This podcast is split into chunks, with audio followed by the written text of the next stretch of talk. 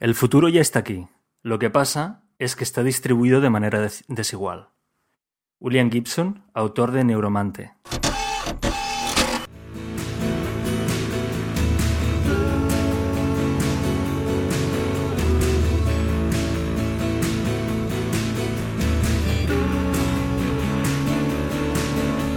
L'amor será yo arquitectura, episodio 11.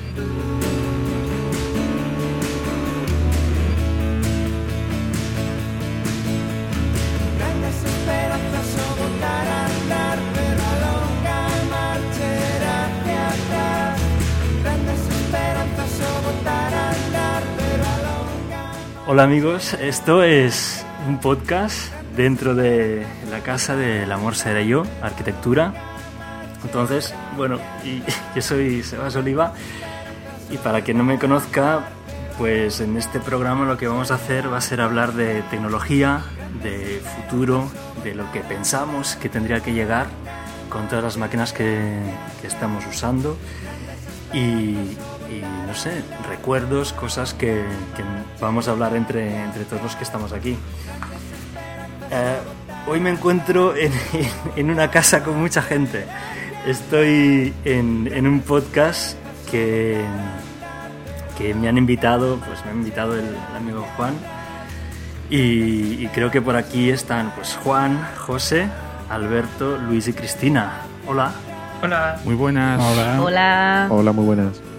Sebas, un, un, inciso nada más, y es que este episodio es especial por lo que acabas de comentar, pero además también porque tengo el placer de anunciarle a todos nuestros oyentes y también a los tuyos de rebote que tenemos una nueva incorporación al podcast, José Vaso.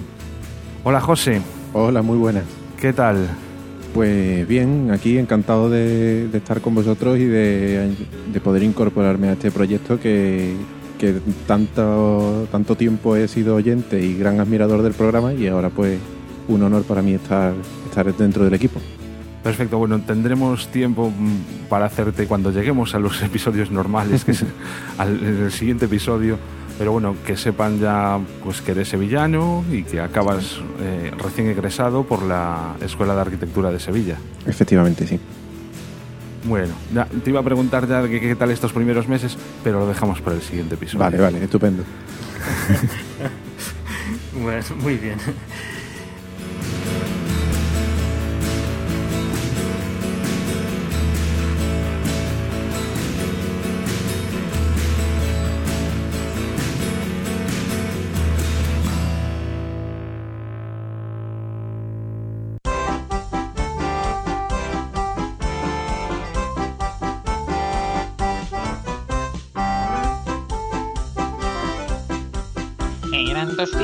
Tipos requete finos, eran dos tipos medio chiflaos, eran dos tipos casi divinos, eran dos tipos desbarataos. ¿Cómo están ustedes? Achuecados, todo lo que siempre quisiste saber sobre los gays y nunca te atreviste a preguntar. Encuéntralo en achuecados.com en iBox y en iTunes. Hola otra vez a todos. A, ver, uh, no sé si, si so, soléis uh, escuchar algún, algún episodio de Tecno y, y, sabéis más o menos lo que, lo que hacemos en este, en este programa. De todas maneras, yo suelo preguntar mucho a, a la persona con la que estoy hablando, si hay más, pues más. Y, y, en un grupo como vosotros me parece que tenía pensado hacer varias rondas de preguntas para empezar, para saber un poco, bueno, para tantearos, ¿no? Porque a mí hay, hay varias cosas que, que tenía, tenía ganas de saber. Y bueno, por ejemplo, el otro día estuvimos hablando con, con Juan y le pregunté, oye, ¿y, ¿y la gente del podcast tecnológicamente, ¿qué tal? Lleva muchas cosas, no sé, supongo que todo el mundo uh, actualmente llevamos teléfonos o así, pero ¿vosotros os creéis muy, muy tecnológicos? ¿Os gusta mucho llevar tecnología? No sé, por ejemplo, Cristina. A mí me encanta, yo soy una enamorada. Ah, qué bien. Sí, sí, sí, sí, totalmente. Eh, de hecho, mira, eh, hace poco participé en una, bueno, que todavía está funcionando, para los que estáis en Coruña podéis ir a verla, una exposición de tesoros encontrados de los 80. Y participé haciendo el cartel, pero también llevándoles algunas cosas.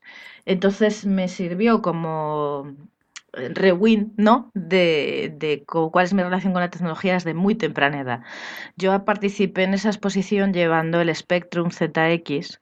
No me digas. Eh, sí, Pero si. Chris, tú eras una niña. sí, pero tengo la gran suerte de que mi padre es otro tecnófilo como yo y que me lo inculcó desde muy niña. Yo aprendí a programar con un librito de estos, de aprende a programar en Basic en ese chisme. Sí, sí. Hace un montón de años. Y, por ejemplo, cuando, cuando empezó a haber ordenadores en la escuela, mi padre vino a las clases de informática conmigo.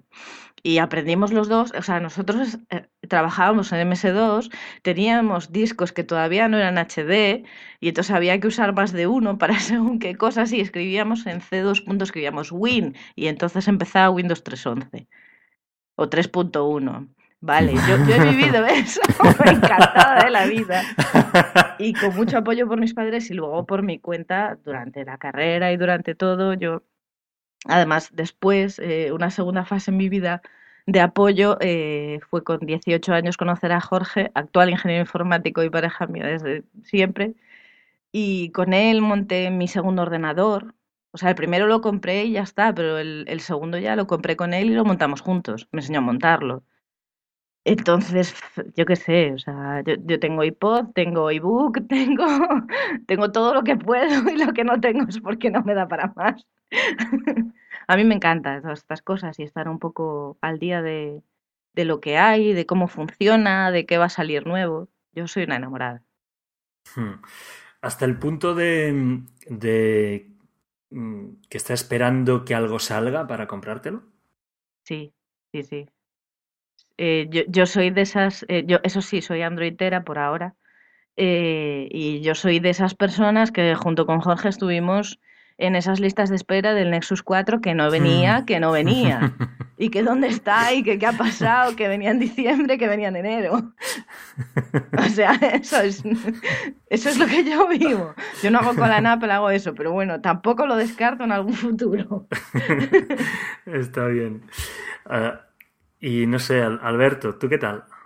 Bueno, pues no sé, yo también, la verdad es que la tecnología es como algo que, que tengo muy, muy dentro de mí desde pequeño, yo creo. No sé, yo me considero como la generación esta predigital, ¿no? Aunque no sea exactamente la generación digital, pues ya desde pequeño siempre estuve con cacharros. Es decir, entre que en mi casa había los ordenadores con tarjetas perforadas y, demás. Entonces, desde pequeño, con videoconsolas, bueno, es decir, cualquier cacharro, eh, me gustaba eh, participar con él, interactuar. Después también con, con mis hermanos, pues siempre nos gusta así también estar más o menos actualizados a la hora de tecnología y demás. Y no sé, me considero así bastante amante de la tecnología. ¿Quién más, eh, cómo ha sido vuestro, vuestro contacto con la tecnología, no sé, de, pequeños? Pues yo la verdad que de pequeño no te sé decir si tuve mucho contacto con la tecnología. Yo recuerdo que en casa mm, el primer ordenador que hubo hubo eh, con Windows 3.11. O sea, yo no he conocido ni el, ni el Astra ni cosas de esas. Eso a mí me ha cogido demasiado joven. Eh, yo no tuve internet, por ejemplo, hasta, hasta los 14 años, creo, una cosa así. O sea, la primera línea que hubo de internet en casa era un ADSL a 512 con Windows 98, que ya estamos hablando quizás del año 2000, no sé, 2006 o, o algo así, o 2005, 2006. O sea que de, pequeño pequeño no he tenido mucho contacto con la tecnología. Hoy en día ya sí, hoy soy un, un friki más y, y siempre quiero tener lo último. Y... ¿A que no te ha costado mucho? No, no, desde luego que no.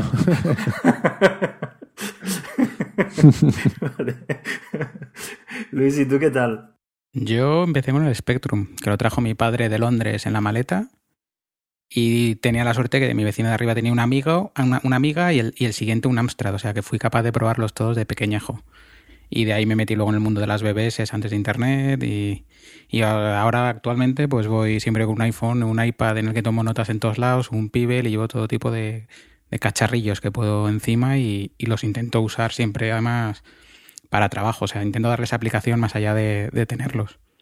Y luego, bueno, en el mundo de Internet metido en mil blogs diferentes y, profesionalmente dedicándome a cosas que tienen que ver con la tecnología y el trabajo siempre que puedo.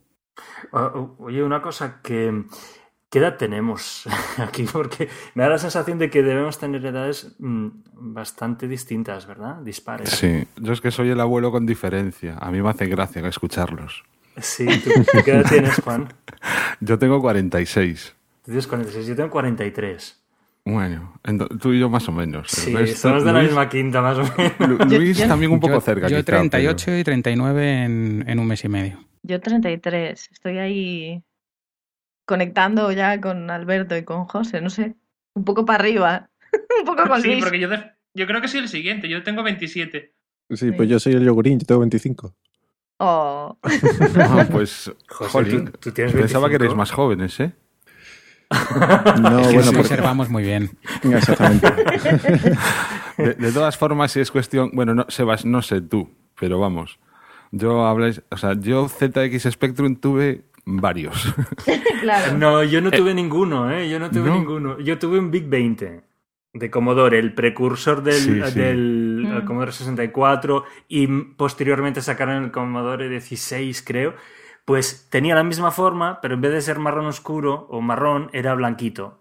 Pero tenía la misma forma. Lo que pasa que solo tenía, creo que 3K de memoria. Era pobrecito. Era, Buf, sí, era. era, como, era bonito y ya está. Era muy bonito. No, Yo sí, tuve no, el pues- Spectrum de, tec- de teclas de goma. Y luego tuve uno que ya venía con el cassette incorporado, que era así más grande, el 128. Sí, sí. Sí. Yo, yo empecé en el de 16, después ampliamos ese mismo, abriéndole las tripas, que fue la primera vez que le vi yo las tripas a un ordenador. Y lo ampliaste como lo, lo ampliaste? ampliamos a 48. Ah, sí. Sí, sí, o sea, había, te vendían dos modelos, el de 16 y el de 48. Te estoy hablando cuando salieron, pero, pero salieron, ¿eh? Porque, bueno, aquella había sido una movida, había convencido a mi padre que metiera pelas en un banco y entonces le regalaban, bueno, las historias estas, ¿no? y, y entonces lo ampliamos a 48 y lo gastamos. Le- llegó un momento en que no se le veían las teclas. Entonces, con un plan Renove o algo así, nos hicimos con uno que no era el de 128, pero era también el que tenía teclas físicas, no de goma. Y ese lo tengo ahora mismo en el armario de, que está a mi espalda, o sea que ese aún lo conservo. El ZX Spectrum de 48 con teclado. ¿Conserváis tecnología mm, antigua o que, bueno, conserváis tecnología para, mm, no sé, como algo en el recuerdo, como aquel que conserva otros elementos, otros, otros objetos de cierto valor en casa? ¿O sencillamente la tenéis ahí aparcada dentro de un armario, un cajón y, y cualquier día, que no, vamos, que no la tiráis por cualquier cosa, y pero cualquier día lo hacéis? Yo, yo ya he contestado, así que no. ya no digo nada más. Yo, yo alguna cosita. Tengo eso, o sea, el ZX este no, no, no me desprendo de él ni de coña. Y luego también tengo una calculadora científica, la FX 1080p, una Casio, que utilizábamos en, en la carrera, eh, en, eh, bueno, eso, en una calculadora científica y prácticamente llegó un momento en que se hizo imprescindible a la hora de calcular estructuras en- durante la carrera. Era la Y- Casio. Sí, sí, la... Yo tenía la HP. La 48, no sé cuántos era. Ujú. Y esa- yo recuerdo que esa calculadora mucha gente lo que hacía era revenderla. Una vez aprobaban la- las asignaturas de estructuras y porque luego ya empezaron también a aparecer los ordenadores, pero claro, para ir a los exámenes y eso la calculadora venía bien. Entonces la gente la revendía, yo me quedé con ella. Pero es que la calculadora esa era como un ordenador pequeñito. O sea, Sí, yo sí, me yo- acuerdo que, el, que el catedrático nos dio un programa que metías pues una manera como una matriz numérica, los datos de la estructura y te salía luego otra. Y yo me hice un programita que te iba preguntando los datos uno a uno y luego Sí, te los daba sí. todos en un listado perfectamente tal. Y al año siguiente lo incorporó como suyo. Sí, el nos- catedrático. Nosotros resolvíamos, o sea, por varios sistemas distintos, o sea, por matricial, por cross, bueno, esto no sé si le interesará mucho a la gente, pero vamos, yo in- incluso solucionaba, o sea, le, le poníamos los esfuerzos y nos daba el armado que debían llevar las vigas, el, el número de hierros, con su grosor, con su longitud, con su longitud de anclaje, y estamos hablando, para que os hagáis una idea, una calculadora científica que la pantalla eran dos líneas, como tendrían, pues no sé, No, la, 20 la- caracteres como la- máximo. Pero la, HP, la HP tenía seis líneas. Claro, Era, y hacía gráficas y todo.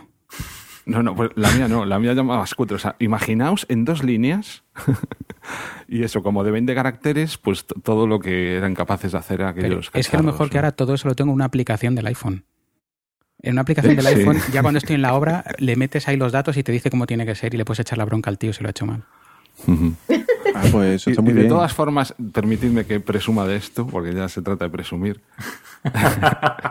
la primera versión de AutoCAD que instalé yo venía en algo así como en unos 20 disquetes de 5 a un cuarto, y creo que era la versión de AutoCAD 2. y si rebusco, aún encuentro el manual. O sea, telita.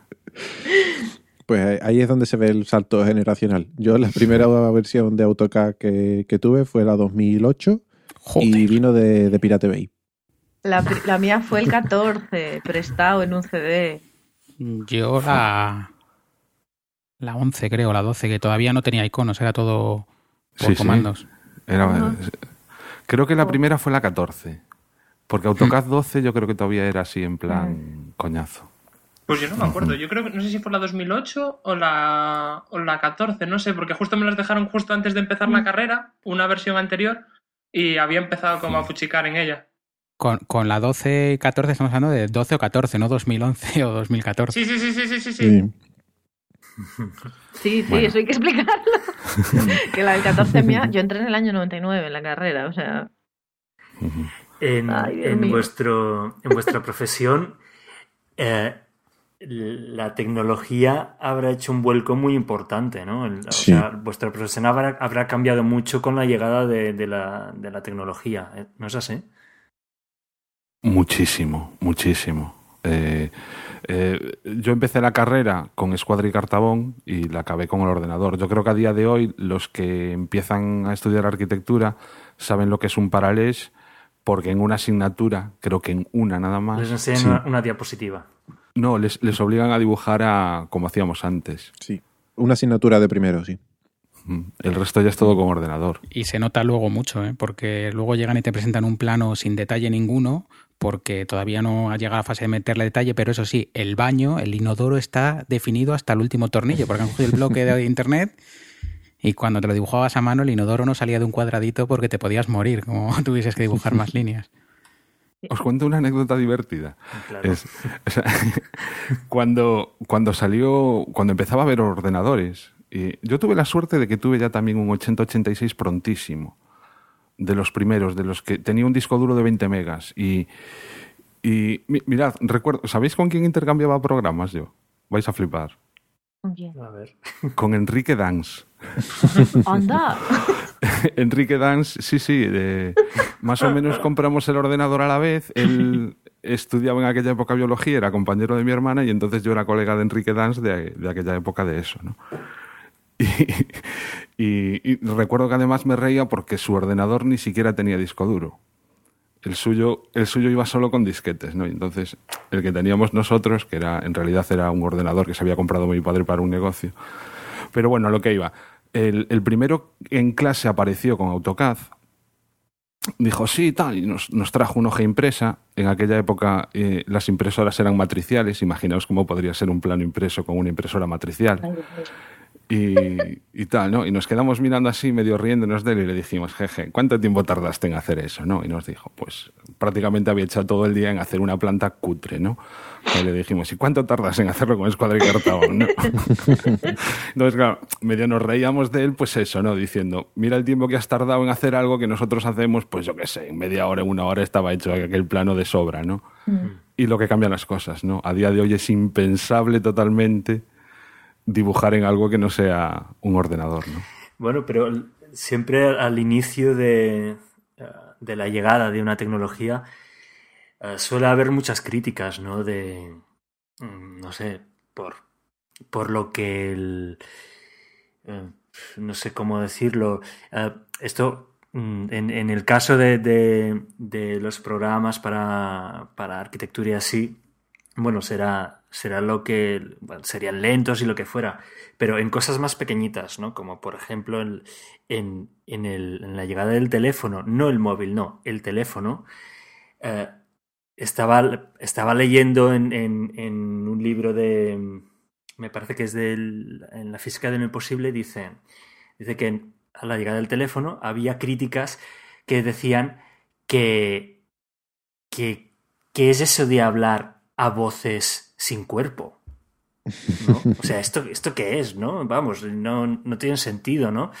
Y, y fijaos, ¿no? Ahora, también, no sé si habéis visto eh, una de las, de las quejas que hay ahora, ¿no? Con, cuando vamos con nuestro teléfono en el metro o en el tren, que no sé si habéis visto la típica foto en, en internet de todo el mundo con su móvil, ¿no?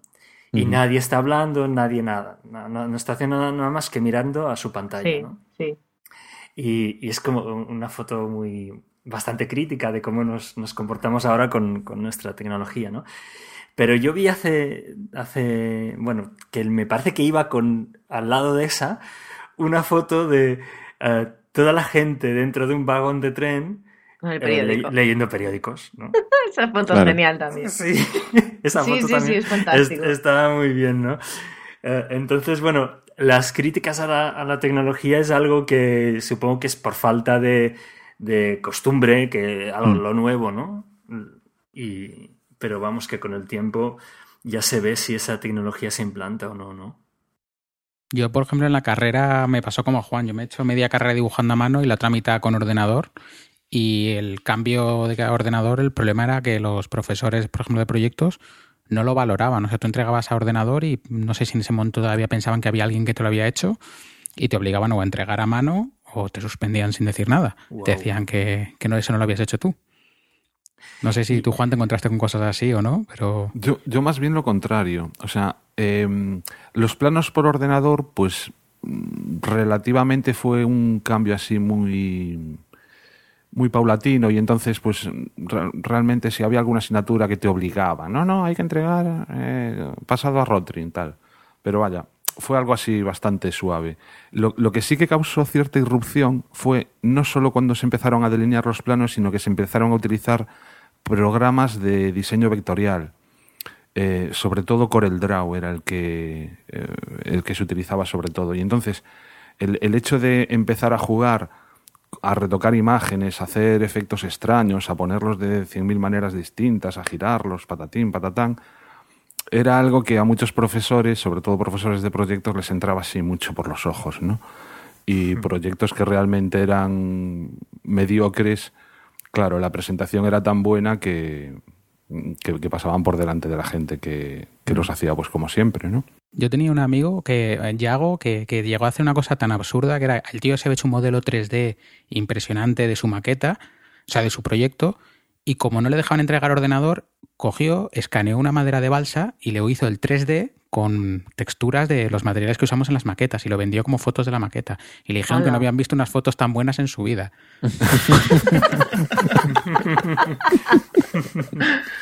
Es que yo creo que uno de los problemas que hay eh, es la diferencia de uso de la tecnología por parte de los profesores y por parte de, de los alumnos, ¿no? A mí me ha pasado muchas veces de que eh, los profesores como que te critican de, bueno, es que claro, yo a la hora de pensar o de proyectar un, un edificio, una vivienda o así, creo que es mucho más cómodo dibujarlo a mano que dibujarlo directamente en el ordenador o como que no se dan cuenta del cambio que de la manera de que estamos usando hoy en día la tecnología. Y creo que pasa mucho con, con los 3Ds es decir muchos de los profesores de que nos dan clase ya les cuesta utilizar programas de dibujo lineal y para más los 3Ds es decir yo tengo muchos compañeros que al acabar la carrera como que están en esos estudios haciéndole los 3Ds a los profesores porque ellos no son capaces de, de hacerlos, ¿no? Entonces, como que se ve esa diferencia de vender el producto de una manera como actual a como lo harían ellos an- antes, que era como hacer una maqueta y unas fotos. Pues espera que se pongan de moda las impresoras 3D. Sí, pues eso El es, trabajo es- que, es el siguiente que se va a paso. ahorrar. Yo ahí estoy un poco de acuerdo con Alberto, pero yo creo que hay que comentar dos cosas. Una es la que dice Alberto, que hay diferencia entre generacional y de interés por la tecnología y de capacidad de uso de esa tecnología al 100% entre un alumno y un profesor. Y después hay otra cosa más, y yo qué sé, tiene que ver con como con la, la intención, o sea, la capacidad de cada uno de expresarse con unos medios u otros, más avanzados tecnológicamente o menos, y con eh, la dificultad de acceso a tecnología nueva y la capacidad de uso, Es que es muy difícil de explicar lo que estoy intentando explicar, pero básicamente todos sabemos, y además arquitectura es una carrera de las que los profesores son muy mayores, eh, casi todos los profesores de arquitectura te van a decir siempre que mm, si lo expresas con lápiz sobre papel, lo entiendes y está bien y es estupendo y esa es la idea del proyecto. Y si, eres, y si tú eres un chaval, un noventero, que eres capaz perfectamente de expresar la idea de tu proyecto en SketchUp, nunca te va a entender un profesor de arquitectura, hasta que pasen unas generaciones y los profesores de arquitectura se vayan haciendo un poco más jóvenes. Hay ahí a medias entre un salto generacional y un, la capacidad que tiene cada uno de entender lo que es capaz de hacer la tecnología. Entonces, yo, hay parte de razón que tienen y hay otra parte que no tienen razón.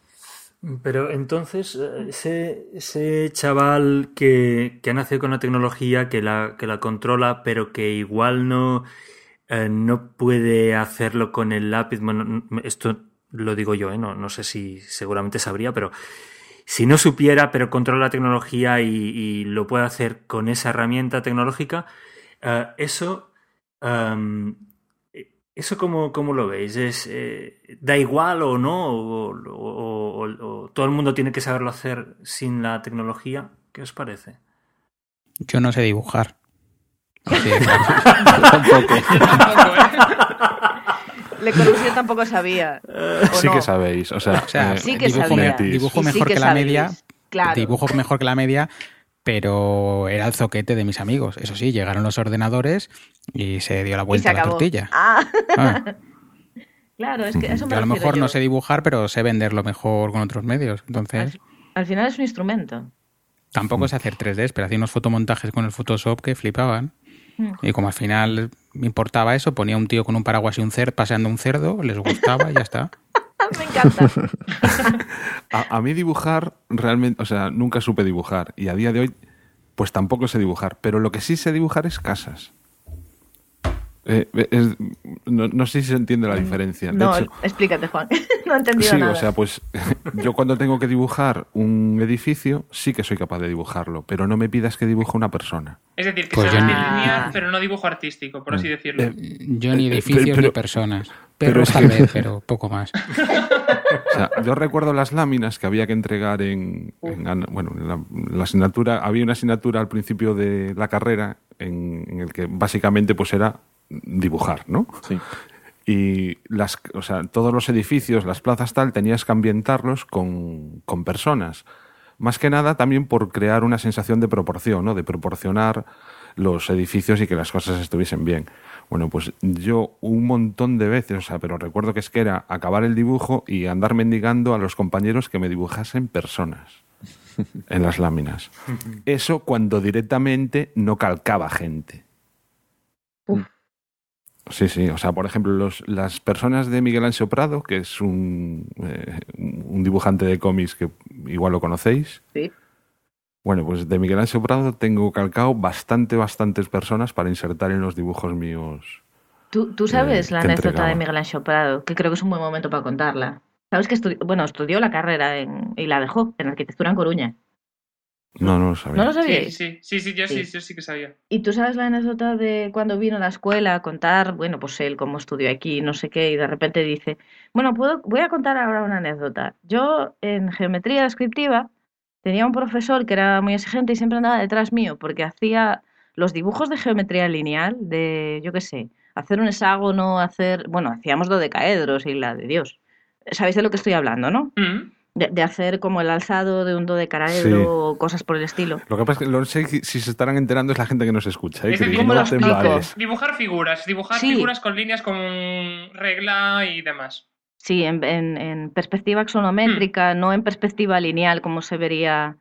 Bueno, eh, básicamente una asignatura de dibujo lineal de nivel arquitectura, así como muy complicada y tal. El hombre hacía las cosas a mano alzada Qué pasada. Y, y decía él, pero tenía que esconderme para que no me viera el profesor, porque era tan bueno que ni siquiera con reglas cuadra y cartabón saltaba, entre comillas, el hecho de que lo había hecho a mano, a mano alzada. Pero Mm. cl- claro, él era mucho más rápido a mano alzada, vosotros lo sabéis, es más rápido a mano Mm. alzada que andando ahí con la escuadra, el cartabón, el paralés y todo el rollo. Bueno, pues en ese momento, el que había sido su profesor, que sigue siendo profesor, y era profesor en ese momento, se levanta y dice, estoy aquí. Y dice, ah, pues jolín, es que claro, date cuenta, para mí era más fácil. Y dice, ya, pero yo tenía que enseñarte a usar el material y tal. Y eso, o sea, allí lo decía, y yo me quedé alucinada. Pero claro, es eso, la capacidad de alguien ya llega a unos niveles a veces por el lado contrario. O sea, ese hombre no necesita ordenador. Es más, más lento el ordenador que él. Es que, bueno, yo eh, con la pregunta que hacía Sebas antes, yo creo que al final la tecnología tampoco nos diferencia tanto. Lo que importa es más que sepas manejar la herramienta. Entonces, si él era capaz de manejar el lápiz Ahí. y no le hacía falta herramientas a mayores, como puede ser una regla, un escuadro, un cartabón, pues me parece eh, válido. Igual que hoy en Claro. día, si tú a la hora de dibujar, pues utilizas una herramienta informática y eres capaz de eh, transmitir lo que estás pensando, pues eh, yo creo que los propios profesores deben reconocer también el esfuerzo que estás haciendo de manejar ese, la tecnología de hoy en día y eh, utilizar la herramienta que te corresponde, ¿no? Que no es la misma que la que le correspondía a ellos cuando estudiaron y la que están habituados. Yo, eh, yo con esto, ah, es que lo, lo que a mí me parece es, es que el- si tú sabes encontrar la solución al, al problema concreto que tienes delante, por ejemplo, lo que decía Juan antes de, de las personas, pues él necesitaba poner gente ahí, pues encontró la solución perfecta. Y da igual cómo lo haga. Lo que importa Mm. es que haya una persona ahí dibujada. Entonces, otra cosa es que si en la industria dices, bueno, sí, lo que tú quieras, pero yo quiero que me presentes este, este plano en, eh, en un, eh, en un acabado X o hecho de esta forma y tal, porque es un estándar. Vale, pues así lo tendré que aprender. Pero por el resto, mientras tú encuentres la solución a, a- a cómo tengas que, que solucionar tu problema, desarrollarlo, pues a mí me da igual como sea.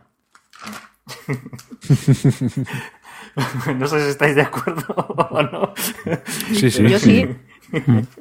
Muy bien. Yo- es que incluso yo creo que hoy en día, con los pasos que se están dando a nivel tecnológico, con las impresoras 3D y demás, yo creo que sobre todo deberíamos, como todos, eh, adaptarnos a los nuevos cambios y no quedarnos como en plan siguiendo construyendo nuestras maquetas, cortando trozos y montándolas, sino ver un poco las ventajas que tienen, ¿no? En plan, las nuevas herramientas, si sa- sabes manejarla, perfecto, si no, y te transmites mejor con usando la- eh, las maquetas anteriores, pues utilizarás las maquetas hechas a mano. Sí, sí.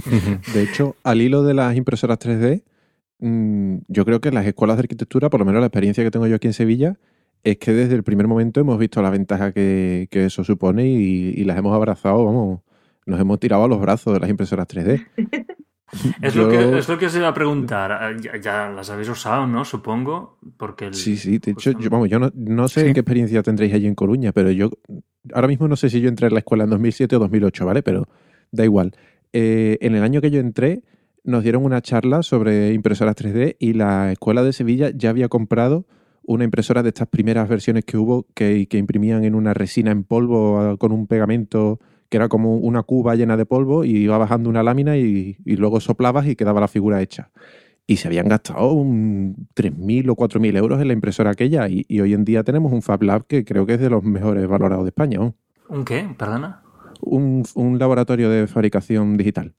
Ah, mira, yo estaba en Barcelona, eh, me he pasado dos meses haciendo un curso de, de programación web y se hacía en, en un centro de coworking. Y en ese centro tenían em, un, lo que se llaman un Fab Café. Eh, sí. ¿Sabes, lo, que- sabes lo que es eso? Sí. ¿Os Sí, más no? o menos. Bueno, es que yo me enteré de, de verlo ahí. Pues tenían eso, una impresora 3D, tenían varias cosas. Y bueno, la gente iba allí a, a hacer, a crear cosas con, pues, con la impresora, con lo que fuera, llevaban sus ordenadores, lo conectaban y, y bueno, pues salían ahí con, con piezas hechas, ¿no? Con cosas hechas. La verdad es que me pareció muy interesante, aunque al mismo tiempo para mí es muy, muy nuevo y me parece, me parece un poquito marciano todavía. Pero dentro de un año, dos o cuando sea, igual sí será, esto será, pues vamos, lo más normal del mundo, ¿no? Supongo que para crearte piezas de cosas que se te han roto ¿eh? y, ya no tener que, que- que tirar un aparato, sino esencialmente le repones una pieza, por ejemplo, ¿no? No sé, no sé si, si ese puede ser un uso uh, habitual de, de estas máquinas. Sí, es que puede tener muchísimos usos en muchísimos campos. Vamos, yo creo que es una de las mejores cosas que, que se ha inventado. A mí es un tema que me atrae muchísimo y yo siempre estoy mirando en Kickstarter las nuevas, nuevas que van saliendo y, y veo que los precios van cayendo. Además, yo estoy loco por tener una en casa. ¿no?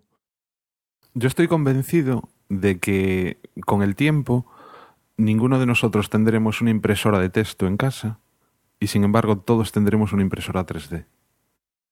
Mm. Eh, Y que muchas, muchos artículos lo que nos venderán serán los planos, no el artículo construido. Hombre, ahora mismo lo que se habla mucho es, por ejemplo, una lavadora que se te rompa la pieza, que tú te puedas imprimir la pieza por lo menos hasta que te venga la definitiva, porque lo- el plástico que se usa tampoco tiene una resistencia bestial a día de hoy. Pero bueno, todavía queda mucho que avanzar. Nosotros en, en el trabajo sí que se usa mucho para maquetas o para o para pequeños detalles. Yo tengo unos conocidos que tienen un, taller de fabricación digital y a ellos, por ejemplo, cuando se hizo el concurso para el Bernabéu, para la ampliación, les llamaron del estudio de, de Foster para una piececita que no conseguían hacer de ninguna manera, entonces las llamaron para que se lo hiciesen con una impresora 3D exactamente como tenía que ser. Mm. O sea que para maquetas nosotros en el día de hoy de un arquitecto se, se pueden usar bastante. Sí, sí, sí. Y creo- a nivel, y a nivel cost- y usando, bueno, está la famosa impresora esta que imprime con hormigón, que te imprime casas en, en 10 horas. Mm, Sí. Caray. mm. Yo- pero yo creo, por ej- Estoy flipando. no, es que es, es decir, las cosas avanzan súper rápido, pero por ejemplo yo aquí en la Escuela de, de Arquitectura de Coruña, eh, hasta hace un año, eh, no sabía ni, ni siquiera lo que era una impresora 3D, una cortadora láser para hacer piezas, ni nada. Y en el último año como que se han puesto las pilas, pero yo creo que muchas veces como que es ese afán de tener la tecnología pero no llegar a saber utilizarla, ¿no? Entonces un poco un miedo que tengo es que todos los departamentos se han comprado su impresora 3D, pero ninguno en realidad sabe eh, cómo utilizarla. Entonces tienen el cacharro almacenado dentro de- del departamento sin saber usarlo, se lo han comprado porque como que estaba a la moda, ¿no? Y, y un poco muerto de, de asco allí, es decir, cogiendo polvo y sin darle todo el aprovechamiento que podría ser, ser tanto para ellos, para elaborar maquetas, como para el propio alumnado, enseñarle cómo se puede utilizar y cómo se le puede dar oportunidades a, a un elemento como tan importante yo creo que hoy en día. Pues una pena. ¿eh? Bueno, Alberto, hay gente que sí que controla, ¿eh? Sí, pero bueno, es decir, están de los tres departamentos que se lo han comprado, uno es el que controla y los otros dos no. Que es lo que me da un Bueno, poco más de rabia, ¿sabes? Que los otros departamentos como que vieron, ah, sí, mira, que, que este se han comprado esto, saben utilizarlo, y los otros, bueno, como se lo han comprado ellos, nos los vamos a comprar también. Y, y como que está así un poco, no sé, me da rabia por eso. Mm. Es, es- pero esto es, es muy nuevo o, o ya tiene unos cuantos años esto de las impresoras 3D. Yo creo que ya tienen como cuatro o cinco años, ¿no, José? Sí, no, y incluso más. Lo que pasa es que no paran de salir mm, tecnologías nuevas. Ahora, eh, lo del plástico ABS que se está utilizando ahora sí es bastante nuevo, pero ya te digo, vamos, yo hace siete años mm, ya había una en la escuela y era de, de resina y, y pegamento, vamos. ¿Y, y vosotros le veis que puede tener implantación en hogares? ¿Que puede interesar a cualquier persona tener en casa algo así? Sí, sí, yo ya Yo te digo, yo sí. estoy convencido que todos acabaremos con una, ¿eh? Ah, sí. Yo, además, es, pero es- date cuenta que simplemente es un cambio de paradigma. Yo estoy de acuerdo con Juan. Hace, cuando el Spectrum, ¿quién se imaginaba tener una impresora en casa? ¿Quién se imagina ahora no tenerla? ¿O un ordenador? ¿Un ordenador personal? ¿Un teléfono? ¿Una tele? ¿Una lavadora? Es que, ¿sabes? Todo fue a pasos. Al principio las Mm. neveras no las tenía nadie, tenías las barras de hielo.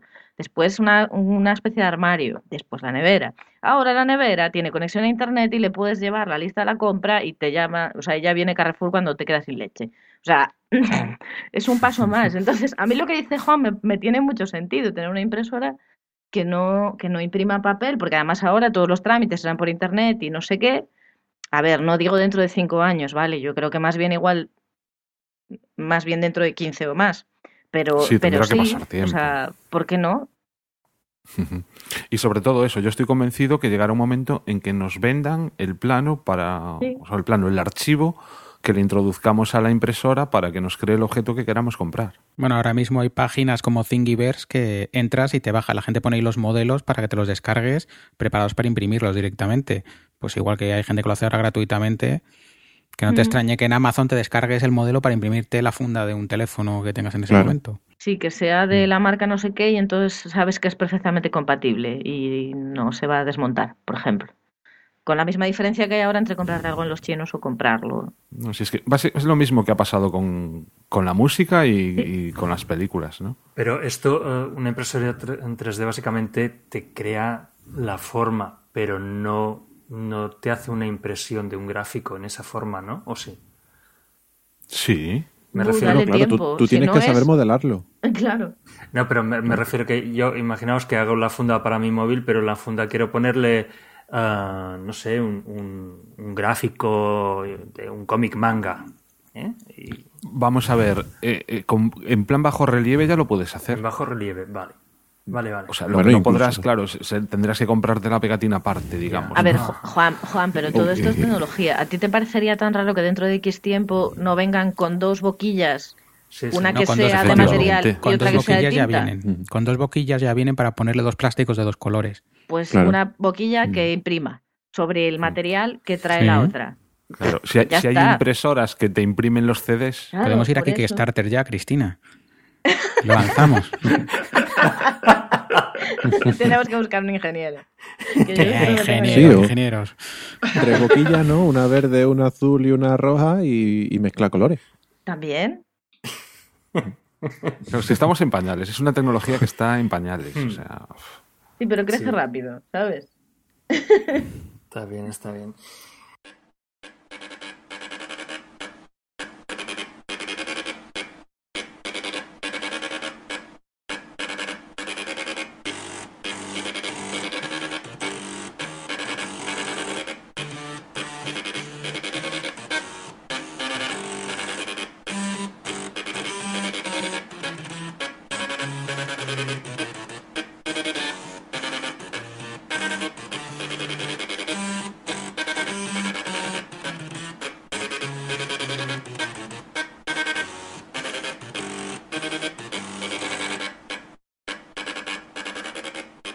Aparte de, estas nuevas tecnologías que van saliendo, eh, antes, bueno, habíamos empezado con la pregunta de si, también si, eh, si nos gusta y si llevamos mucha tecnología encima. Hace, hace unas semanas, bueno, unas semanas no, perdón, ya hace algún mes que me vi la, la película Her y... ¿Os suena? Sí, sí. Sí. Yo no la he visto, No, Yo tampoco. no lo sé. Bueno, pero, pero sé de qué trata. intentaré no spoilear demasiado. No, no pasa nada. Sí, sí. Ah, bueno, y estuvimos grabando un, un podcast de Tecno sobre esta película y, y hablando sobre todo de la del planteamiento tecnológico que tiene, ¿eh? porque es que después han salido otros podcasts que nos han dado fuerte y flojo, porque mm, parece ser que no habíamos entendido mucho, pero eh, sí que sí que el, eh, el planteamiento que hace era, era muy muy interesante y hay una cosa que, que he pensado retomarla de ahí a ver si, si es como mm, vosotros a ver, y como si es como vosotros imagináis el futuro eh, respecto a la tecnología y es eh, lo que plantea esta película una cosa que me pareció muy interesante es que hay informática omnipresente eh, pero también tecnología invisible o sea hay ordenadores por todas partes pero además hay máquinas por todas partes, pero se ven muy poco. Se ven realmente muy poco las, las máquinas, ¿no? Por ejemplo, el, el tipo, el protagonista, tiene un móvil que casi casi se parece a una pitillera. ¿Sabéis? Estas pitilleras metálicas tan Sí. pequeñas. Y, eh, y que lo abre y todo es pantalla, ¿no? Y es, bueno, realmente eh, no es el elemento en sí el que ahora, ahora por ejemplo, la tecnología que usamos eh, es, es- es muy de que se vea, ¿no? Que tenemos ese móvil súper grande, esa marca tan así. O sea, el, el- el objeto en sí tiene que ser reconocible, ¿no? En cambio, eh, lo que plantean en esta película es que no, ahí no se tiene que reconocer, es la función sobre el, el objeto mismo, ¿no? Eh, vosotros, ¿esto qué os parece? Porque casi casi va más con el tema de las marcas y, y las, y, de, y de la industria, ¿no? O sea, no sé si nos lo dejarán hacer, o si, si lo permitiría la industria eso. Yo acabé ayer justo de ver la, la película y sí que me llamaba la intención. bueno, también sabía que íbamos a hablar quizás de esto, ¿no? Y me la acabé de ver porque la había empezado. Y, y me, me llamó muchísimo la atención lo, lo que comentabas de la tecnología invisible. Realmente es que mm, tienes que prestar atención, ¿no? Para, para verla. Y sin embargo, se sobreentiende que todo está eso, súper eh, súper domotizado. Ah, eso me gusta lo que se sobreentiende, porque me has hecho pensar en, en, si una persona de, o sea, de la edad de mi abuela o de mi abuelo, pues lo, lo pones en, en, en, ese momento, o lo pones a ver esa película sin que haya tenido contacto con nada más, eso es importante porque si ya ha visto, si ya, ya ha tocado la tecnología, ya, ya está acostumbrada esa persona, ¿no? Pero de golpe la pones delante de eso y, y, ves que ah, el, personaje está hablando delante de una pantalla o, o le está hablando a una cajita que tiene entre las manos o sencillamente está hablando y algo que tiene en la oreja le, le escucha, ¿no? O no, bueno, o no sé dónde el micro dónde lo tenía, pero bueno, da igual porque es que no se ve, no se ve, ¿no? Entonces, ah, nuestros abuelos les pareceríamos absolutamente locos, ¿no? Sí, porque además eh, eh, llega un momento ¿no? en el que todo el mundo va hablando solo por la calle y lo que está haciendo es hablar con, con su sistema operativo particular. ¿no? Ya- llama la atención. Eh, además, a mí también me llamó bastante la atención en esa película que mm, es un futuro súper amable. No sé si los que la habéis visto, la, o sea, no hay un mal gesto por absolutamente parte de nadie. Si alguien tropieza, hay 50 personas, bueno, 50, los que estén alrededor te van a ayudar, ¿no? Es, es una película súper amable en ese sentido, ¿no? Y da la sensación eso de que la tecnología es algo eh, como que ayuda mucho, ¿no? A, todos. Es, es eso, la, amabilidad que, que- por todos los lados, ¿no? Incluso la arquitectura, que mm, creo que incluso llega a ser un, personaje propio de la película. O sea, hay un montón de, de paisajes, hay un montón de, de edificios que siempre están ahí de fondo y, crean esa serenidad, esa, esa amabilidad, ¿no? Que se respira en- en la película. Y me perdí de lo que iba a decir. Ah, mm, bueno, no, estabas hablando de, de eso, que, el, que, que la tecnología no se ve ah, y has dicho esto de que la gente iba, iba hablando por la calle. Justo. Ah, ah, es algo que nosotros esto ya lo hemos vivido con, con el inicio de los móviles y ver a alguien con manos libres, no sé, ahora supongo que es algo más, más normal, pero al principio te volvías loco. O sea, ve- veías una persona por la calle a- de golpe hablando sola o alguien que va detrás y, y de golpe empieza a llamar y dice, hola, ¿cómo estás? ¿no? Y te giras y te crees que es, que es a ti, ¿no? Entonces, esto poco a poco ya lo vamos, ya lo vamos manejando, ¿no? Pero, pero al principio las, las primeras personas que iban con manos libres, a mí al menos se me hacía, se me hacía rarísimo, ¿no? Mm. Además, también nos hemos acostumbrado a hacerlo, ¿no? O sea, porque yo no sé si, os- si recordáis al principio cuando eh, estabas en una cafetería y llamaban a alguien, por lo que fuera, yo no creo que fuera posta, ¿no?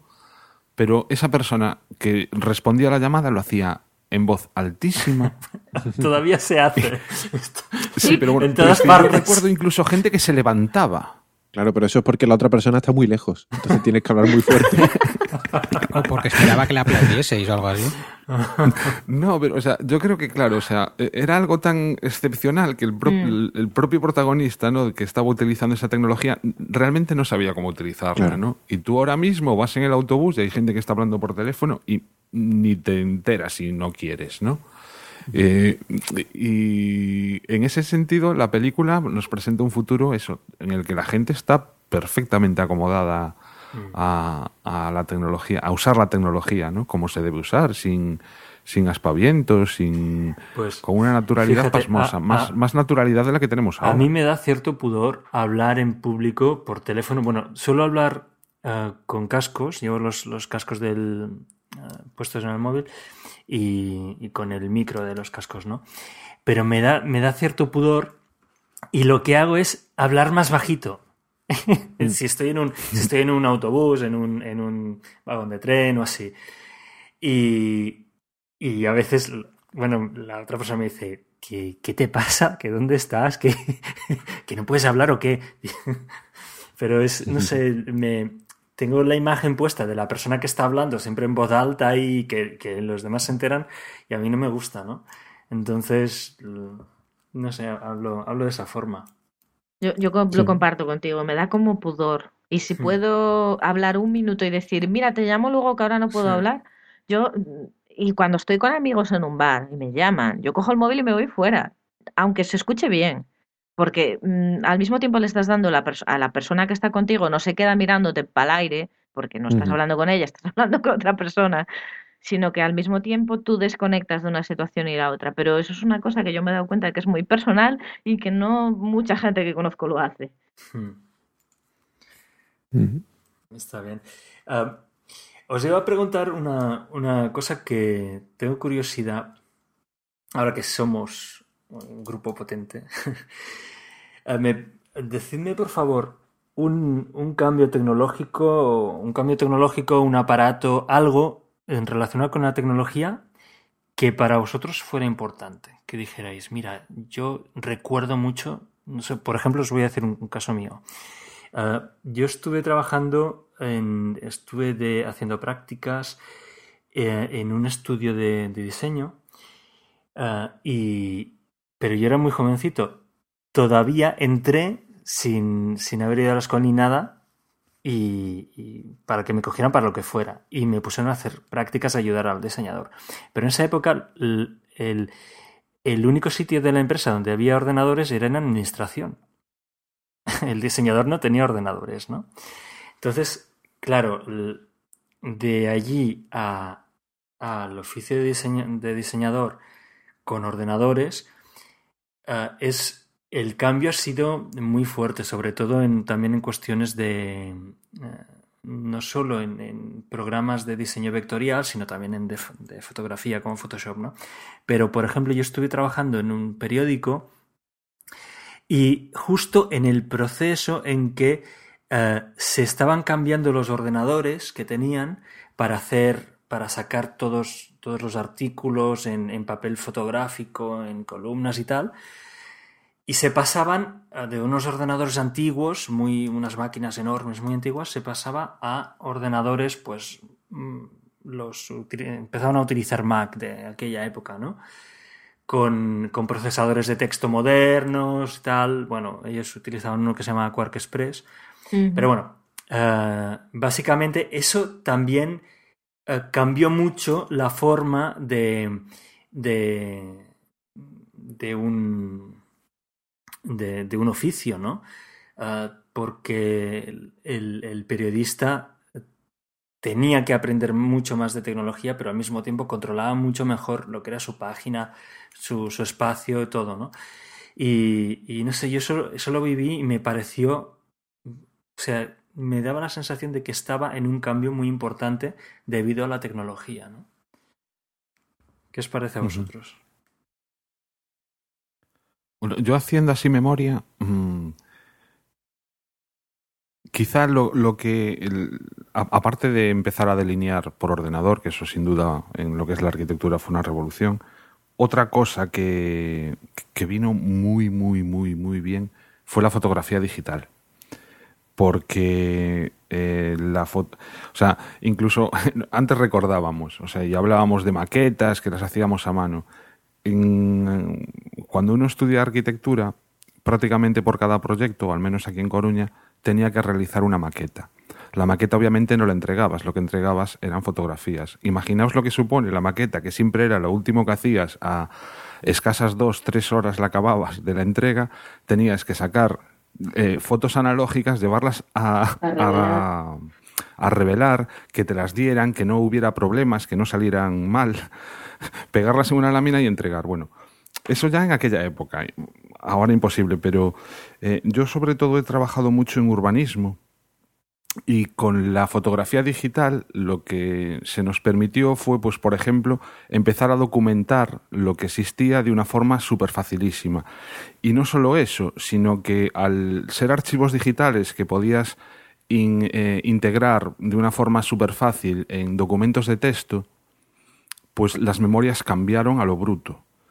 Y, y- y no solo eso, sino que re- recuerdo, por ejemplo, en una ocasión que teníamos que estábamos haciendo el estudio del medio rural de, un ayuntamiento aquí de Coruña y queríamos hacer una comparación de cómo estaba la situación actual, para lo cual, obviamente, bueno, se había encargado un vuelo específico para ese plan general y entonces pues teníamos información súper actual, de primera mano, de, cómo estaban las cosas.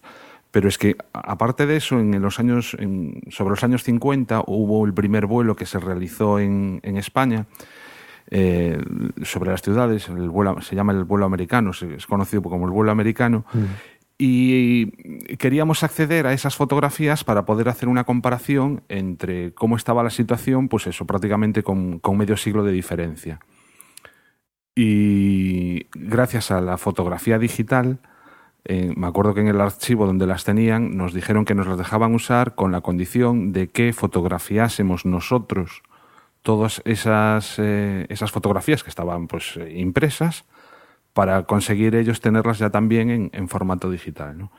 Y eh, simplemente eso, esa revolución, ¿no? que de repente de tú cuando cada vez que querías eh, utilizar algo de eso, pues como mucho podías fotocopiarlas, tenerlas en blanco y negro, a de repente poder sacar fotos de, de material, pues eso, de los años 50, que, que- que venía muy bien para, para eso. Eh, eso, si no fuera por la fotografía digital y la rapidez y, la posibilidad de incorporar a, otro tipo de documentación, pues mm, las cosas, eh, ya te digo, es un salto tecnológico brutal, yo creo. Por no decir que ahora vas a obra y sacas 50.000 fotos, y es más, las sacas ya con el móvil, ¿no?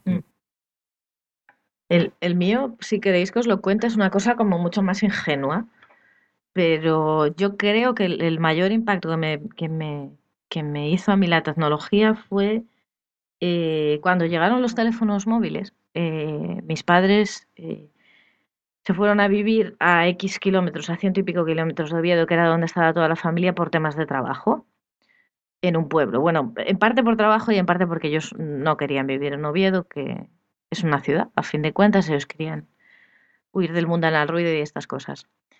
Entonces, cuando aparecieron los teléfonos móviles, fueron de las primeras personas en comprárselo, no por otra cosa, sino bueno, porque estaban todo el rato viajando en la carretera, porque, bueno, aunque el teléfono fijo funciona, ellos veían ahí una oportunidad de comunicación más fácil teniendo en cuenta que ellos eran los que estaban lejos del resto de la familia. Vale, entonces el móvil, yo me acuerdo de que estaba en un cajón to- todo el tiempo y se sacaba si te ibas el fin de semana y decías, bueno, vamos a, vamos a ir a Lugo. Nos llevamos el móvil por si pasa algo. O sea, era como una cosa, no sé cómo explicaros. No, no era algo que llevabas siempre contigo, lo llevabas si, si ibas, si preveías que podía surgir la necesidad. En esas, más o menos, eh, yo hice un viaje con el instituto, eh, si no recuerdo mal. Eh, todo esto, claro, antes de empezar a la carrera, ¿no? Estamos, igual estamos hablando del año 96 o una cosa así. Puede ser, 97. Y entonces me dijeron, nena, como vas de viaje, vas a llevar el móvil contigo, que vais a Francia, vais a tal. Fuimos a Telefónica, hablamos allí con los señores, cuánto iba a ser. Yo prometí no llamar, estas cosas, ¿no? y en el viaje teníamos teléfono móvil, yo y una de las profesoras que nos guiaban. Eran tres profesores tutores, mogollón de alumnos, y había en mi móvil y el móvil de, de esa chica. Y de hecho mis padres fueron a hablar con ella y dijeron, si te quedas sin dinero o lo que sea, también usa el de Cristina, porque si surge cualquier cosa, vosotros no quedéis sin llamar. A ver, era como, como hace miles de años el que tenía, solo uno tenía coche en el pueblo. Pues una cosa parecida. Y eh, os parecerá una tontería, pero yo en ese viaje eh, me perdí en Euro Disney de todos mis compañeros. Yo sola. O sea, de repente me vi sola, no vi a nadie y encima era la hora de volver para el autobús. Y era como, me voy a quedar perdida en medio de Francia. Es una tontería de una niña de instituto porque no se iban a ir sin mí, iban a buscarme. Pero bueno, y cogí el móvil y llamé a mis padres. Y dije yo, oye, esto es fantástico. Di tú que mis padres, lógicamente, no me pudieron ayudar en nada, porque a ver, Claro, no se te ocurrió llamar a la profesora. pues no, porque ya ves, el pánico del momento. Y ahora me lo contaron mis padres muchos años después. Dice, Cris, ahora imagínate que es recibir una llamada de una hija tuya de 15 años en Francia perdida ella sola. ¿Qué haces? Pues ¿qué hicieron? Cristina, tranquila, ¿dónde fue la última vez que los vistes? No te preocupes, ya verás cómo aparece. Y lógicamente, en el transcurso de los dos minutos que duró la llamada, pues vi la cabeza de un compañero, o una profesora, o el autobús, o lo que fuera, y ya está. Pero yo me acuerdo que en aquel momento a mí me tranquilizó muchísimo tener el móvil, Claro. porque dije, no estoy sola en medio de la nada. Por lo menos puedo hablar con mis padres por teléfono. Aunque, Claro. yo qué sé, ¿sabes? Tenga que volver andando desde Francia. Pero yo podía hablar con alguien. Yo tenía un una conexión. Entonces, para mí eso fue el... El- ¿Creéis que le damos mucha importancia ahora? Le damos mucha importancia ahora al contacto y al poder hablar. Al contacto no me refiero a, a directo, sino poder contactar con alguien.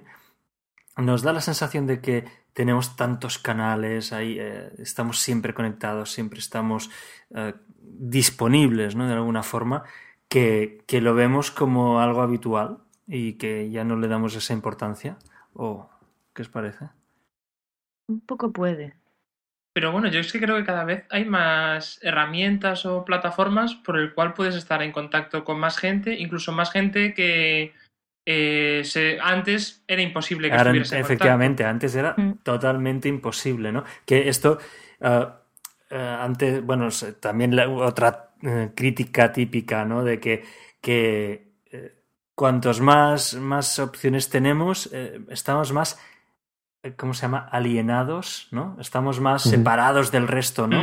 Y, Mm. y en cambio es al revés, ¿no? Justamente, yo si no fuera por la tecnología y por el podcasting, por ejemplo, no conocería a la gente que conozco Claro. de, de- de toda España, que es que cada vez que hay unas JPOT alucino de, de, de dónde viene la gente y este y de allí y de aquel. Es, o sea, y esto de verdad que es por, es por la tecnología, no es por el hobby. Porque el hobby, Mm. que- el hobby que tengo o el hobby que tenemos no se podría hacer si no hubiera la tecnología, ¿no? Es que muchas veces yo De creo- hecho, de los- ¿Sí? No, de los que estamos aquí, probablemente nos conociésemos Alberto, Cris y yo, y punto. Efectivamente. Y, eh, igual te suena muy mal, pero probablemente no hubiéramos mantenido la relación como la mantenemos si no fuera por el podcast, nosotros tres.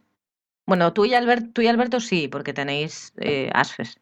Pero, yo creo conmigo, que al final, si no hubiese tecnología tampoco, porque es decir, un poco nosotros nos conocimos a partir de un blog que hizo Juan en, Mm, sí. en la escuela, en el cual divulgaba un poco eh, una de las asignaturas que estábamos desarrollando. Es decir, yo creo que al final el paso de Internet y la posibilidad de eh, conocer a otra gente que en un primer momento pues no conoces o no te interesa lo que hace o que ni siquiera sabes exactamente lo que está haciendo y que muchas veces puede, puede compartir muchas de las aficiones que tú tienes o de los intereses, es como en plan dar la posibilidad de acceder a todo el mundo que tenga tus intereses o tu o sea parecido a ti y que puedas establecer una relación de una manera como mucho más cercana, incluso recuperar relaciones que has perdido, pues del instituto, colegio, gente que a lo mejor llevas sin ver pues muchísimos años a través de las redes sociales, a través de eh, plataformas de trabajo colaborativo, muchas veces te permite como en plan estar al día de qué es lo que pasa eh, con la gente donde vivías tú de pequeño, cuáles han sido los cambios y demás. Yo creo que al final como que nos ha cambiado un poco la forma de ser, la forma de vivir que tenemos hoy en día. De comunicarnos, ¿no? Sí, también. ¿Os, os agobia eh, en ocasiones esto? ¿Os ha llegado Sí, a agobiar también. eso de "Fua, todo el día conectado, ¿no? Ya estoy harto del WhatsApp. A mí no. a ¿O mí- no? bueno, no sé lo que dirá el resto, pero a mí no me agobia el WhatsApp, me agobia ciertas cosas, grupos que ocurren en WhatsApp Sí, sí.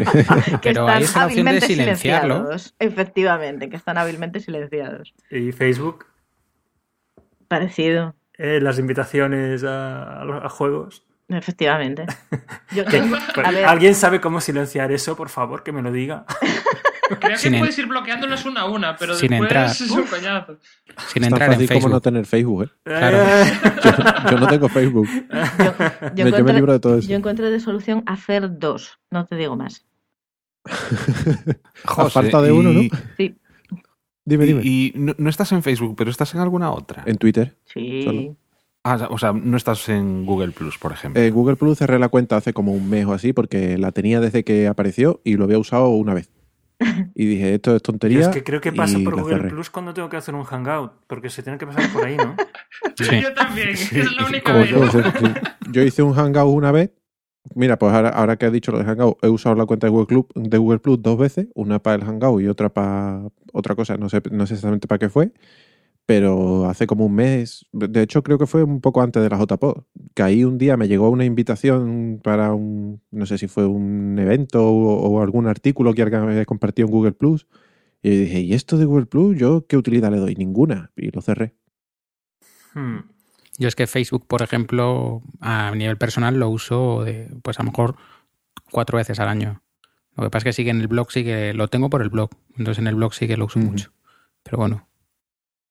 Que al final es que es el- también la importancia que le des. O sea, a mí me llega un WhatsApp y no lo leo y ya está. Pero es que hay gente que parece que si no le contestas al minuto mm, ya se vuelven locos. Y ya con el doble tic azul de las narices, ya bueno.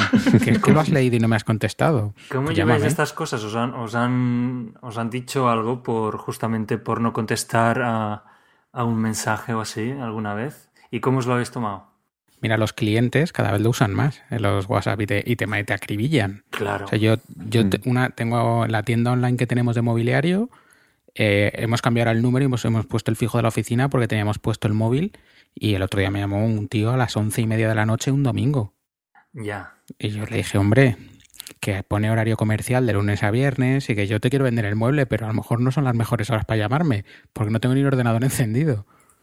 Claro. Ah, fíjate que esto. em, yo conozco mm, a un veterinario que en, en el, en el Facebook no puede ir con su nombre.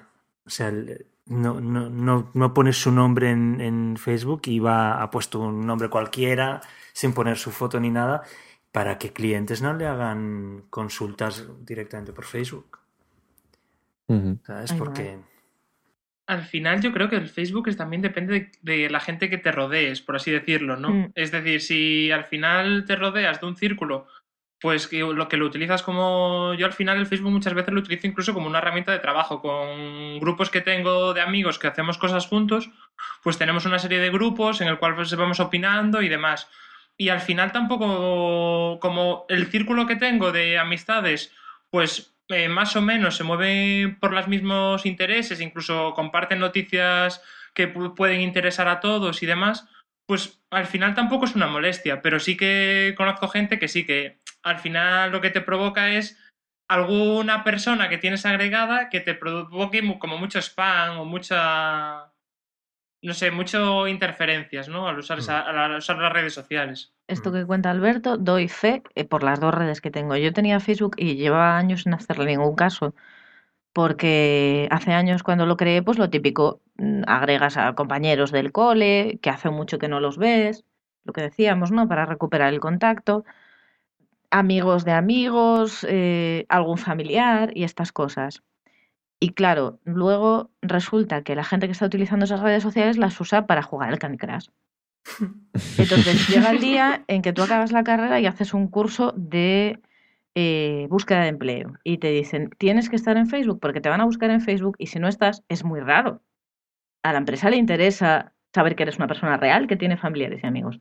Y entonces nos explicaron la estrategia de los dos Facebook. Tú tienes un Facebook que puede ser que ya lo tuvieras y oye, ¿cómo arreglas eso ahora?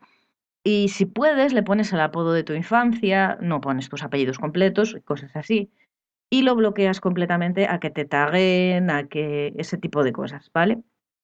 y te creas un Facebook profesional en el que contactas con tus compañeros de universidad, con tus compañeros de profesión y con las eh, actividades que sabes que tú haces y que sabes que son interesantes de cara a que busques trabajo. Y ese es el Facebook que vosotros conocéis de mí, Juan y Alberto. Creo que podéis tenerme en el otro también, no lo sé.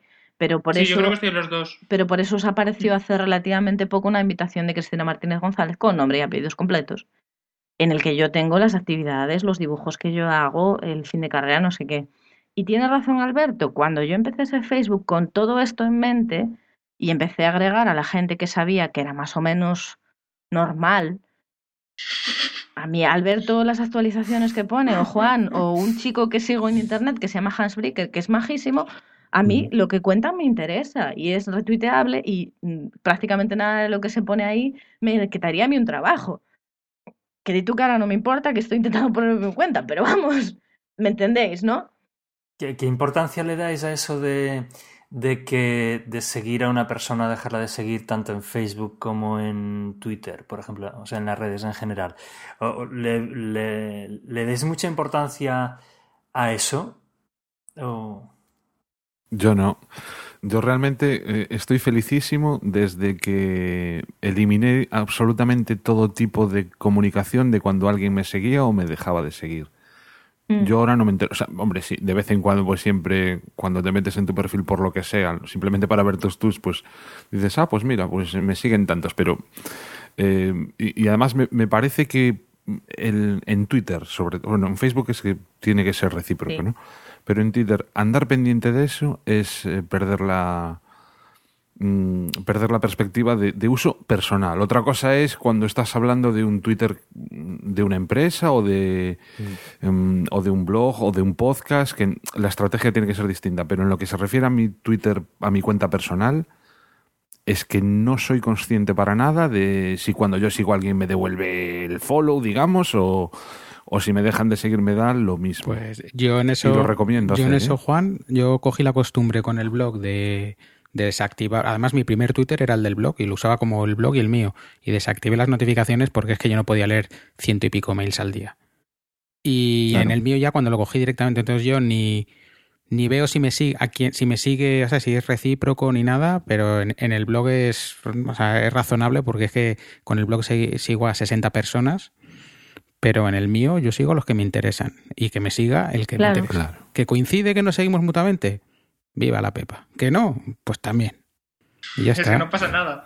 Y has dejado de seguir a alguien que seguías y por, yo qué sé, porque te deja de interesar o ha cambiado de su temática o lo que sea, Sí, y sí, lo claro. dejas de seguir y pero eh, pero eso qué implica sencillamente que lo dejas de seguir o realmente esa persona ya ha perdido interés para ti ya eh, ni la saludas o cómo va No, porque yo cuando dejo de seguir a alguien es porque, yo sé, se ha metido en, un- en- en hablar de unos temas que no me interesan ya o que me han dejado de interesar a mí. O sea que puede ser que ahora esté muy interesado en un tema y empiezo a seguir a dos tres personas que hablan mucho de ese tema y dentro de un, man- de un año ese tema deja de interesarme y los dejo de seguir. O a lo mejor son temas que por Twitter no me encajan, pero sí me encaja más lo que publica en su blog y los sigo a través de Feedly, por ejemplo, y entonces ya eso cuando lo leo ya me lo leo tranquilamente.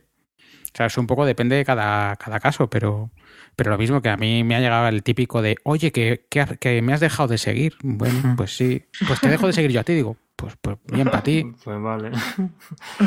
Pero, eh, por ejemplo, dedicáis.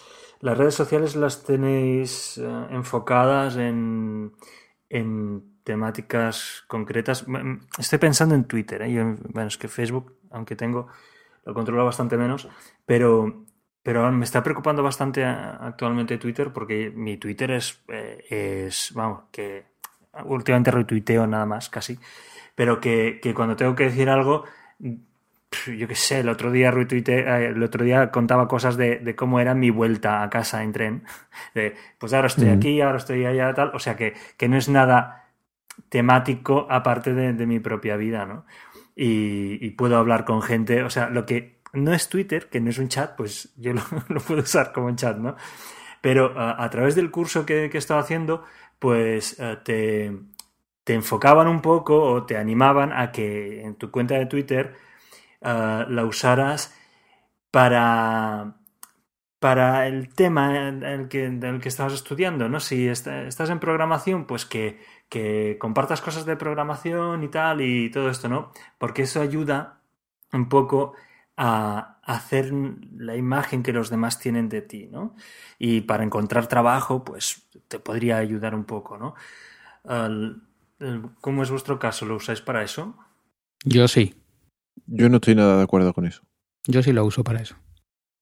Yo pues, en mi Twitter yo lo uso como una cuenta personal y, y vamos, sigo, hablo de los temas en los que me apetece hablar. Por ejemplo, en, en los últimos mes y medio, dos meses, estoy hablando exclusivamente prácticamente de podcasting porque han sido las JPO y estamos todos muy venidos arriba con eso. Claro. Pero- es verdad, es así. Pero que, vamos, mi, mi timeline es principalmente eh, noticias del Betis, eh, temas de Sevilla, eh, algo de arquitectura y podcasting. Habrá cosas que se salgan de, de esas temáticas, pero es lo que en este momento, los temas que en este momento más me interesan, pero que no, no lo tengo pensado para que si alguien que me pueda ofrecer trabajo ve mi cuenta de Twitter le pueda encandilar más o menos. No, no me-. Es algo completamente personal. O sea, yo no la tengo pensada de cara a que alguien me vaya a contratar por eso, pero sí que lo mismo que en el blog, tengo, tengo las, los tweets relacionados con el blog y los artículos que se van escribiendo ahí. En la mía personal la uso para... la- o sea, de hecho yo las diferencié porque dejó de tener cabida que yo te Claro, mandase claro. a ti un tweet diciendo, oye, nos vemos a tomar algo. Y eso sí lo uso, pero también tengo una serie de, de temas en los que me identifico, me interesan y, y a lo, y a lo que me dedico, que sí que son recurrentes, tipo WordPress, tipo comunicación digital, tipo arquitectura, esos siempre van saliendo mucho. Claro, los- es, lógico que los temas que te interesan les, le- los retuitees y hables de esos temas, pero no, por- no, de- no enfocado desde un ámbito profesional, sino porque es lo que a ti te interesa en ese momento, ¿no? Pero ¿estáis sí. de acuerdo en que eh, estas redes sociales al mismo tiempo dan una imagen de, de vosotros mismos? Sí, sí. Mm. Sí. Sin lugar a dudas, al final, es decir, yo creo que te cuenta un poco en qué tú estás interesado y cómo tú afrontarías cada tema. Yo creo que al final te estás mostrando a la gente. Efectivamente, te muestras. Y más cosas, si eres una persona razonable, si eres una persona agresiva, impulsiva, si ese tipo de cosas yo creo que también queda Y bastante bien reflejado, ¿no? hay un historial de esto. O sea, Sí. encima Sí, sí. queda grabado. Sí, pero no, pero no solo eso. Yo también tengo dos cuentas de Twitter por lo mismo que os conté antes. Y tengo una cuenta que, la, que para mí funciona igual que la de José, es muy personal. Y igual que él decía, podcast, eh, el Betis y no sé qué más, en la mía hay eh, youtubers de belleza femeninos, manicuras, eh, Juego de Tronos, eh, Top Chef, así un poco de todo. Y en esa estoy más eh, charlatana, eh, retuiteo absurdeces, chistes sobre el, el anuncio de la lotería de Navidad. Vale, tonterías de esas. Y después tengo Cris Arquitectónica, que es el Twitter, digamos, un poco más en el que yo puedo tuitear un chiste de arquitectos o de diseño gráfico o de problemas de diseños con clientes. Porque por lo mismo que hablaba antes. O sea, yo entiendo que si alguien me viene buscando a mí desde un punto de vista profesional no le interesa si Carlos de Top Chef es para arriba o es para abajo, o me cae bien o mal. Claro, sí, tampoco sí, lo sí. oculto, tampoco lo oculto, pero bueno, mm, entiendo que, no sé, es que yo creo que hay dos partes de mi vida bastante diferenciadas y yo soy una persona muy habladora y en Twitter también. Entonces, necesito dos espacios. Aparte, me tiene pasado de hablar con mis amigos y decir, joder, qué pesada estabas el otro día. Antes de haberme hecho las dos cuentas, yo iba a las conferencias, por ejemplo, de la FEDSAC, Alberto, de- Mm. del Festival de Arquitectura de la Escuela de Coruña. Y tuiteaba cosas sobre las conferencias. Y un amigo mío informático me dice, madre mía, hoy no callabas por la mañana. Digo yo, es que la conferencia era muy interesante. Y me dice, ya, bueno, estuve por mutearte. Y yo pensé, "Mm, Pum, pum, Mm. muteame, tío. ¿Qué problema? Ay, que te- no- Sí, lo sé, yo. Eso, no- eso soy- no- tam- tampoco me preocupa nada, ¿eh? Por- No, pero bueno, yo pensé, dije, oye, pues igual hay cabida. Y sí, yo me apaño perfectamente con dos cuentas, no me resulta nada difícil. Mm. Yo en, es- en ese sentido lo que intento hacer muchas veces es siempre poner hashtags Sí, También, también. eh, cuando estás eh, utilizando ciertos temas. Sí, ¿no? sí. Por ejemplo, yo cuando hablo de Fórmula 1, Sí. siempre, siempre, siempre pongo el F1. mm, por, por la comodidad, darle, o sea, por no darle el coñazo a la gente que me sigue y que no le Sí, sí, interese. Sí, te- ahí te- es facilísimo mutear sí. el hashtag. ¿Cómo se llama? El, el protocolo, el protocolo de Juan en, en Twitter, yo debo decir que es correctísimo. Para mí es un ejemplo. No, ¿Sabes también una cosa que, que yo noto? Y, y- y, Alberto, la- casi la, la pregu- o sea, el comentario va por ti. Sí, sí, sí. Yo llegó un, un momento dado en que tenía varias cuentas eh, de Twitter. La mía personal Sí, La morsa. Y la de varios proyectos diferentes que, que estaba llevando. Por ejemplo, ahora mismo pues también llevo la cuenta de Twitter de The Habitat, que es un proyecto que se está realizando aquí a nivel profesional y todo eso. Pero Alberto, ¿tú cuántas cuentas ahora mismo tienes? ¿Cuántas En son? el, justo en el Twitter de escritorio, que lo, justo lo acabo de mirar ahora, tengo siete cuentas. Y es, es una, una es la mía y las otras seis son de proyectos en los cuales estoy metido. Claro, pero eso es normal. Sí, sí, sí, pero bueno, es decir, que siempre te, te llegan notificaciones por las 7. Es Claro. decir, entonces tienes que estar como un poco al tanto. Me imagino que las otras 6 hay más gente también al tanto, pero bueno, sabes que estar a las 7 a la vez eh, con notificaciones, temas de quién te sigue, mensajes, No, no, e es interacciones y todo es eh, bastante complejo a veces, sobre todo en momentos de puntos. Te empiezan a acumular notificaciones y es... Bueno, a ver, seguro que se te ha, se te ha colado un mensaje de una cuenta a otra y. ¿No? Buah, eso nos ha pasado todo vez, yo creo, vez de ¿no? tener que borrarlo justo al momento y en plan, pero Sí. ¿dónde estoy tuiteando? A, a mí, a mí lo que se me han colado son DMs. Un DM que lo he puesto en el timeline y después, claro, la gente te dice, Ah. esto era un DM, ¿verdad? Y yo, "Oh, y...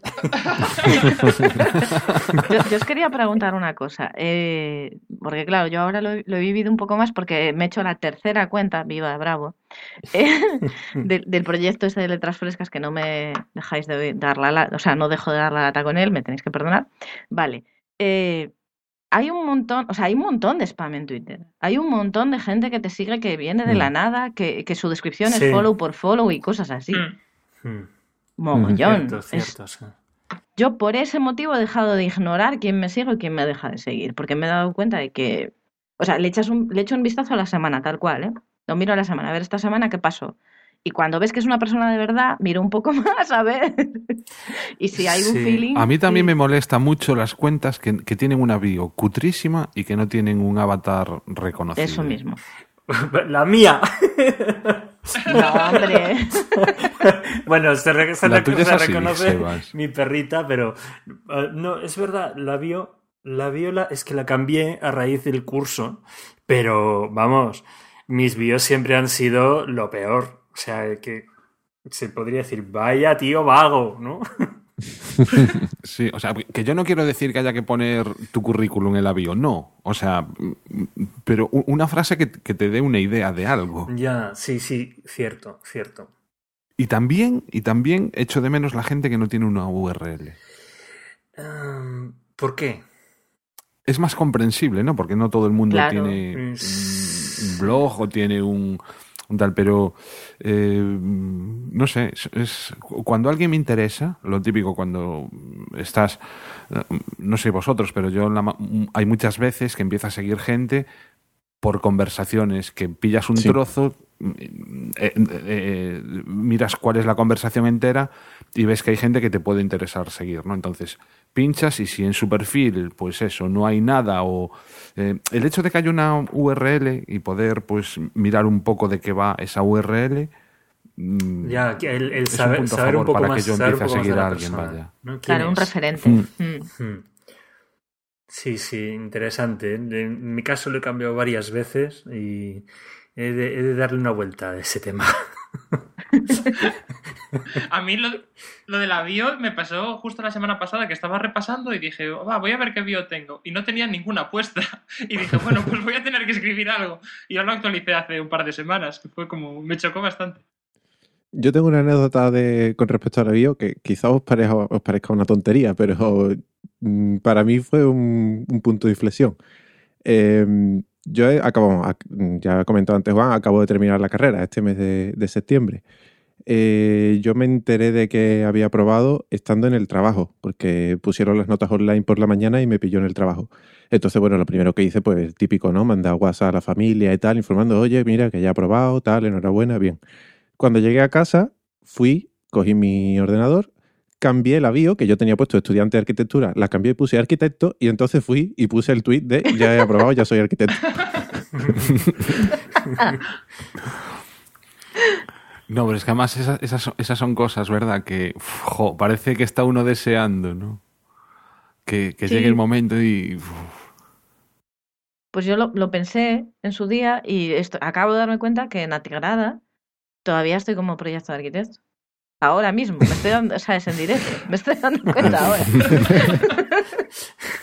ya lo cambiaré después. Muy bien. Bueno, llevamos casi una hora y media. Eh, Uf.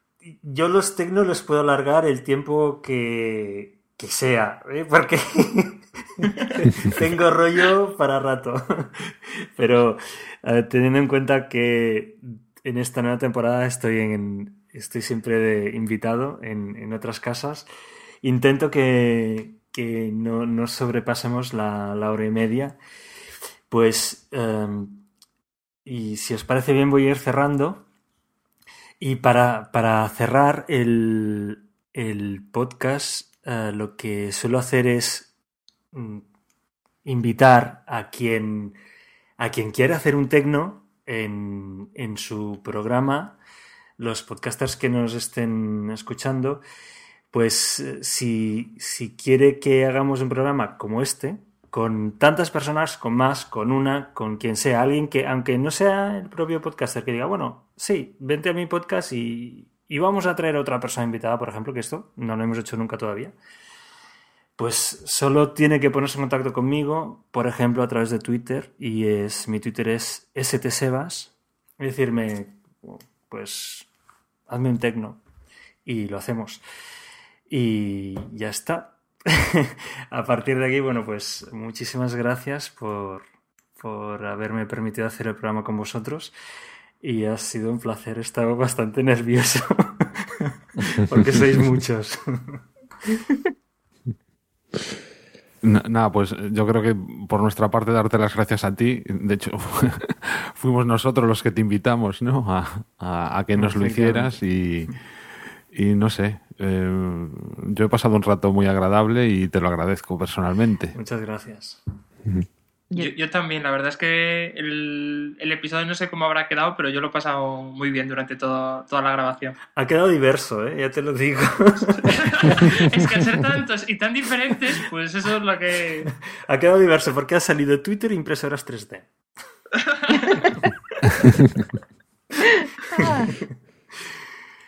Muy bien, pues ah, hasta aquí el programa y hasta pronto.